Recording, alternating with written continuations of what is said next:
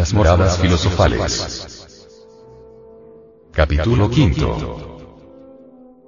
El maravilloso grimurío del castillo de Dampierre. Segunda parte. En una sala espaciosa de la primera planta, se advierte de manera muy especial una grande y bellísima chimenea dorada y recubierta de pinturas. Por desgracia, la superficie principal de la campana ha perdido, bajo un horrible revoque rojizo, los temas que la decoraban. Tan solo algunas letras aisladas permanecen visibles en su parte inferior. Por el contrario, los dos lados han conservado su decoración y hacen lamentar la pérdida de la composición mayor. Sobre cada uno de estos lados, el motivo es semejante. Se ve aparecer, en lo alto, un antebrazo cuya mano sostiene una espada levantada y una balanza.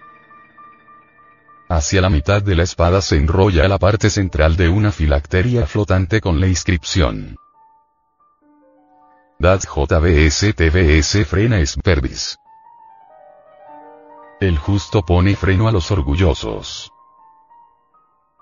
Dos cadenas de oro atadas en lo alto de la balanza vienen a adaptarse, más abajo, una al collar de un moloso, y la otra a la argolla con que se sujeta un dragón cuya lengua asoma por sus fauces abiertas. Ambos animales levantan la cabeza y dirigen sus miradas hacia la mano. Los dos platillos de la balanza sostienen cilindros formados por piezas de oro. Uno de esos cilindros aparece marcado con la letra L rematada por una corona. En otro hay una mano que sostiene una pequeña balanza que presenta, abajo, la imagen de un dragón de aspecto amenazador. Encima de estos grandes motivos, es decir, en la extremidad superior de las caras laterales, hay pintados dos medallones. El primero muestra una cruz de malta flanqueada, en los ángulos, por flores de lis. El segundo lleva la efigie de una graciosa figurilla. En su conjunto, esta composición se presenta como un paradigma de la ciencia hermética. Dojo y dragón significan en ella los dos principios materiales juntos y retenidos por el oro de los sabios, según la proporción requerida y el equilibrio natural, tal como nos lo enseña la imagen de la balanza. La mano es la del artesano. Firme para manejar la espada, jeroglífico del fuego que penetra, mortifica y cambia las propiedades de las cosas y prudente en la repartición de las materias según las reglas de los pesos y las medidas filosóficos. En cuanto a los cilindros de piezas de oro, indican con claridad la naturaleza del resultado final y uno de los objetivos de la obra. La marca formada por una L coronada ha sido siempre el signo convencional encargado, en la notación gráfica, de designar el oro de proyección, es decir alquímicamente fabricado. Igualmente expresivos son los pequeños medallones, uno de los cuales representa la naturaleza, que sin cesar debe servir de guía y de mentor al artista, mientras que el otro proclama la cualidad de Rosacruz que había adquirido el sabio autor de estos variados símbolos. La flor de lis heráldica corresponde, en efecto, a la rosa hermética junto con la cruz, sirve, como la rosa, de enseña y blasón para el caballero practicante que, por la gracia divina, ha realizado la piedra filosofal. Pero si este emblema nos aporta la prueba del saber que poseía el adecto desconocido de Dampierre, sirve, asimismo, para convencernos de la vanidad y de la inutilidad de las tentativas que podríamos hacer en la búsqueda de su verdadera personalidad. Sabido es por qué los Rosacruces se calificaban a sí mismos de invisibles.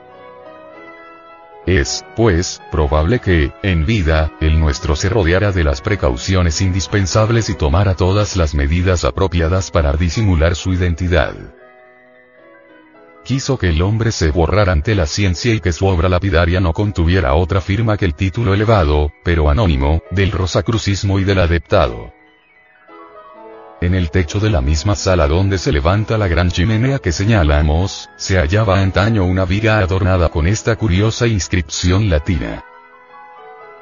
factorum claritas fortis animus secundus famae sine villa fine cursus modicae opes bene partae enter amplificatae sempera vita numera deis sunt extra invidia injurias positae eternum ornamento et exemplo apud suos futura.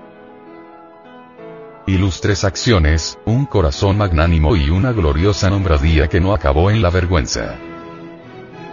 Una modesta fortuna bien adquirida, decorosamente acrecentada y considerada siempre como un presente de Dios, he aquí lo que no pueden lograr la injusticia y la envidia y que debe ser eternamente una gloria y un ejemplo para la familia.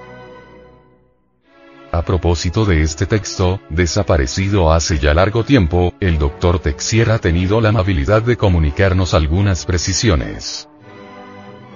La inscripción de la que me habla usted nos escribe existía sobre una viga de una sala de la primera planta que, porque se caía de vieja, tuvo que ser cambiada hace 60 u 80 años.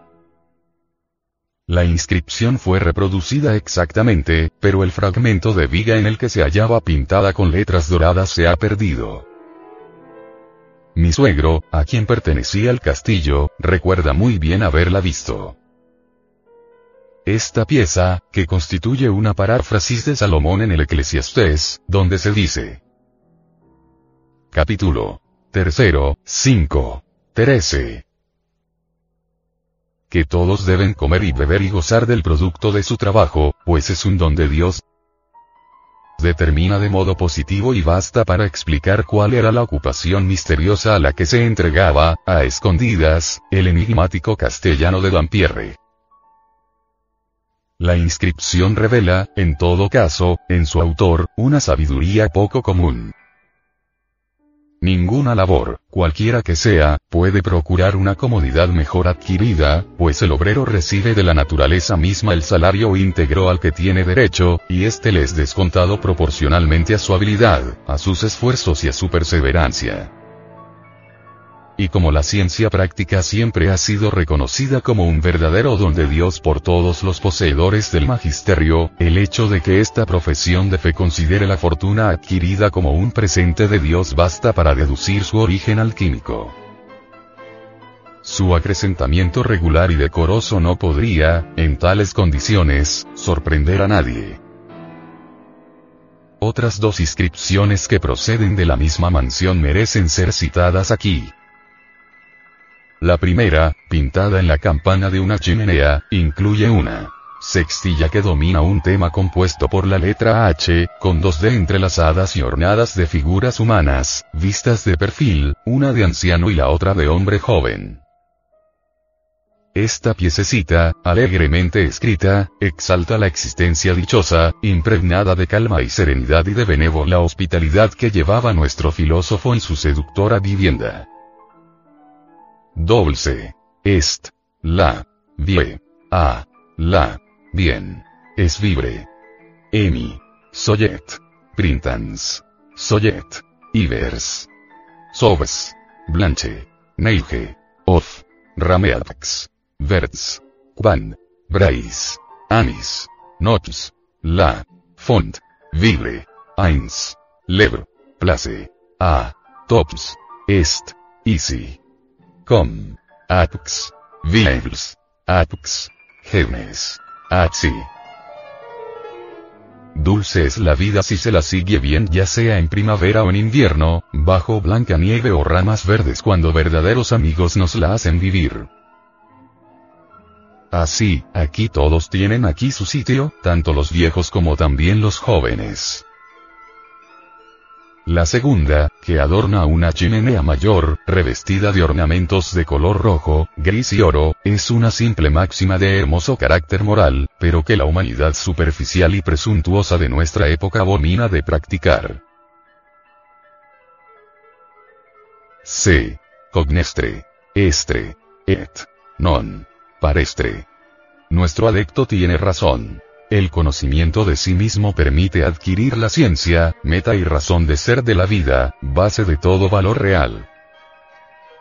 Y este poder, elevando al hombre laborioso que puede adquirirlo, lo incita a permanecer en una modesta y noble simplicidad, eminente virtud de los espíritus superiores.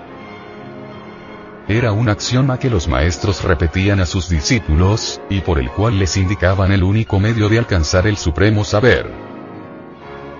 Si deseáis conocer la sabiduría les decían, conóceos bien y la conoceréis.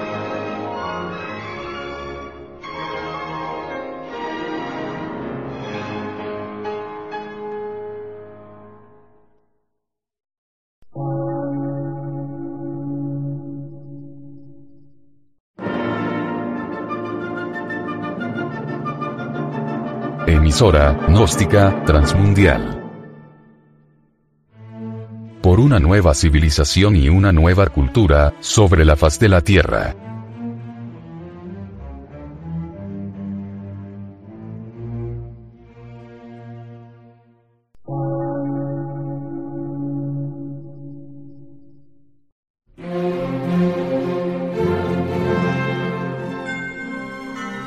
Medio de radiodifusión.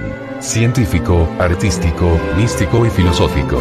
De la Asociación Colombiana de Centros de Estudios Gnósticos, Antropológicos, Psicológicos y Culturales. A. C.